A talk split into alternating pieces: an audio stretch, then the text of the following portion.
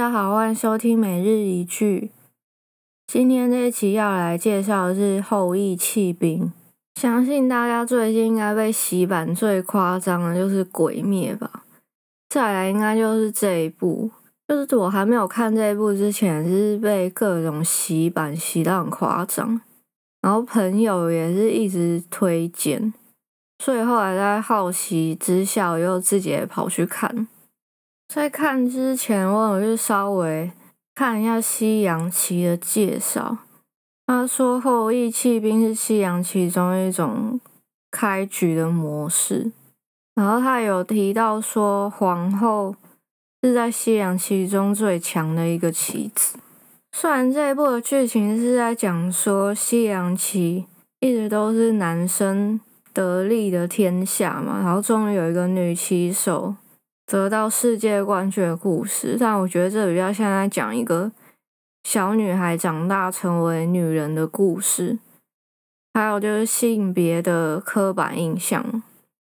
为什么小女生一定要玩洋娃娃？为什么她一定要打扮的很漂亮？为什么一定要穿很漂亮的衣服？那其实我觉得剧中女主角贝斯的同学都觉得她的打扮很土嘛。那我觉得明就超好看呐、啊，觉得那些女生的品味才有问题吧。还有，又为什么高中女生一定要参加那些什么社交社团呢？社交聚会？那一开始贝丝的养母也是不懂，说为什么她女儿会对西洋棋有兴趣，就跟其他女生都不一样。但其实女主角她也根本就不屑那些。排挤她的女生，我是觉得这年纪的女生能够做到做自己这件事，而不管同才眼光这些，我觉得这实在太难。嗯，身为青少女这年纪，有的烦恼跟矛盾啊，还有跟同龄的女孩跟男孩之间的相处，还有对异性的好奇这些，这一部剧当中都。描写的蛮真实的感觉。贝斯其实自己也是觉得自己格格不入，还有他赢了比赛之后，让大家都只把焦点放在自己是一个女生身上，就是夕阳其中中有一个女生赢了比赛这样子，因为他自己也很不理解这件事情。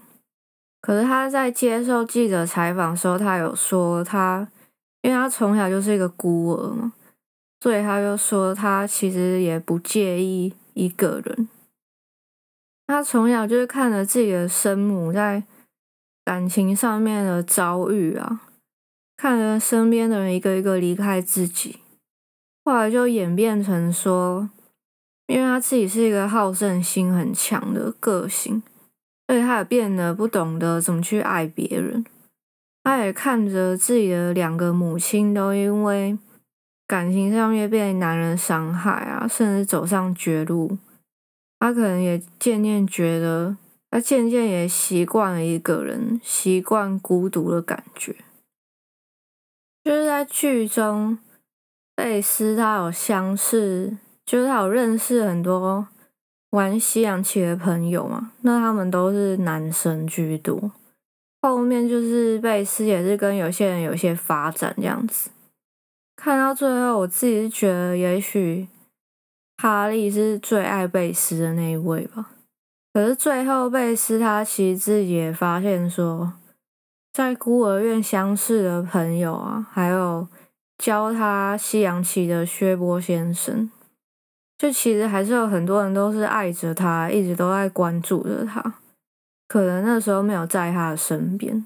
其中我也蛮喜欢他跟西洋棋手班尼下棋的那个节奏跟剪接方式，就是觉得很有趣。因为可能班尼跟他是个性最相似的，就是都是很好胜。因为我觉得那段剪接方式就把他们两个的个性跟相处模式。的那个节奏表达的很有趣，不过我觉得他后面就是有开始堕落失忆那边，我是觉得那边演的有点拖啊，那剧情的节奏开始觉得有点拖，而且那个妆，就是他后面有画一个很可怕的浓妆，那妆真的超吓人，而且他还是画那个妆，然后遇到第一次跟他对局的一个女生，我都不懂为什么那女生能完全没事跟他讲话，那装的超可怕的。那女生竟然可以完全没事啊！跟他说我真的很崇拜你之类的，就觉得蛮好笑。嗯，他最后在堕落的时候，好在也有遇到他孤儿院好朋友的支持，所以他最后才没有让自己继续在深渊里面坠落。不过有些人，他可能，我觉得人好像就是在你最失落低潮的时候，就会想要。去寻找你的初心，就是你就会想要回到以前的地方去看看。我觉得他这个剧情安排，我觉得很有共鸣，因为我以前也是在自己很低潮的时候就做过这种事啊，就是想要去就地重游一下。就你回到过去的那个地方，你反而会觉得一种找到自己的感觉，就是把好像把自己那个破碎的碎片。一片一片捡回来。I remember springtime. I remember when it rained. I remember nighttime. Happiness and pain. I remember you.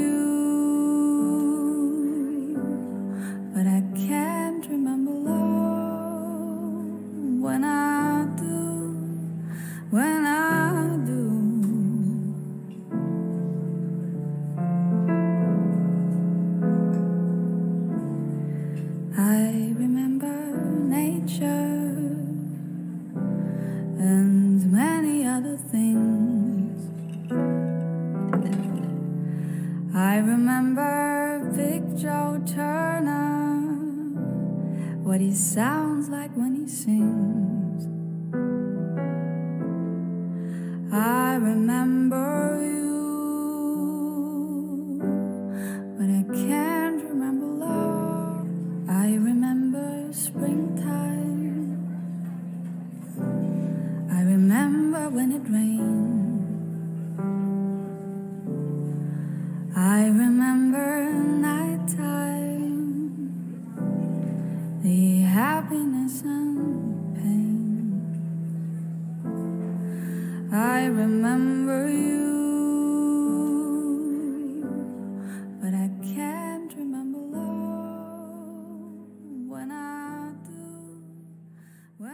我觉得这个剧当中的角色，我都觉得很有特色。我也蛮喜欢养母这个角色。他刚开始领养贝斯的时候，那种两个人之间尴尬的感觉，就蛮有趣的。他也是不理解女儿。为什么会对西洋棋有兴趣？一开始也以为说他养母会不会是那种可能是很严厉的妈妈，就是想要很严厉的管教女儿的那种妈妈。但后来因为西洋棋，所以养母她也陪伴着女儿去各地比赛，就在这些旅行当中，他们也培养出了紧密的感情。那后来就发现养母其实是一个用开明方式教导女儿的妈妈。其实讲教导好像怪怪，因为我觉得在剧中养母跟贝丝相处其实是像朋友一样。我也在想说，也许好的亲子关系就应该要是像朋友一样那样子的相处模式。本集要分享的句子，第一句是。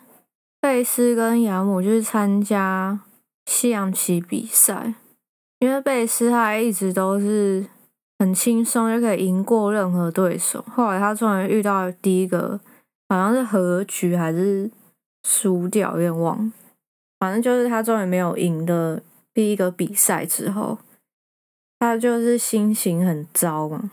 然后养母就安慰他说：“你不可能永远洞悉一切。”贝斯这时候就回他母亲说：“你根本就不懂西洋棋。”养母就说：“但我懂输的感觉。”贝斯要回呛说：“对，我相信你很懂。”但没想到养母竟然好像也没有生气，他就是淡淡的回他女儿说：“现在你也懂输的感觉了。”那那时候他们好像第一次有了摩擦，可是我很喜欢最后他在车上，贝斯还是握紧了他养母的手，因为他知道他现在。至少有一个妈妈可以支持着他。第二句我很喜欢的一段是他终于在夕阳西中崭露头角的时候，记者看出了贝斯是天才，但是也可能会成魔，成为疯子。就是这一段跟他后面堕落的剧情，就有一种预言的感觉，就是。我真的觉得天才跟疯子就是一线之隔。记者问他说：“在那么沮丧的孤儿院这个地方下棋，肯定能转移你的注意力吧？你一定一直都很孤单。”贝斯说：“我不介意一个人。”记者又问说：“你会把国王想象成父亲，皇后想象成母亲吗？”一个去攻击，一个负责保护。贝斯笑着回答说：“那些只是棋子。一开始我是先注意到棋盘，这是个六十四个方格组成的世界。我在里面感觉很安全，我可以控制主宰那个世界，可以预测的世界。所以如果我受伤了，我只能怪自己。”记者觉得贝丝的回答很有趣，他又继续问说：“你有没有听过幻想性错觉？就是悟出异于常人的意义或模式。有这种病症的人，有时候会受到启发或狂喜。有时他们悟出的意义或模式，其他人其实是无感的。”创意和思觉失调往往是息息相关的，天才与疯子是一线之隔。我真的蛮喜欢记者讲的这一段台词，尤其是在你看完整部剧之后，再回过头看这一段，你会觉得这一句真的很有意思。好，以上就是今天的分享哦，下集见。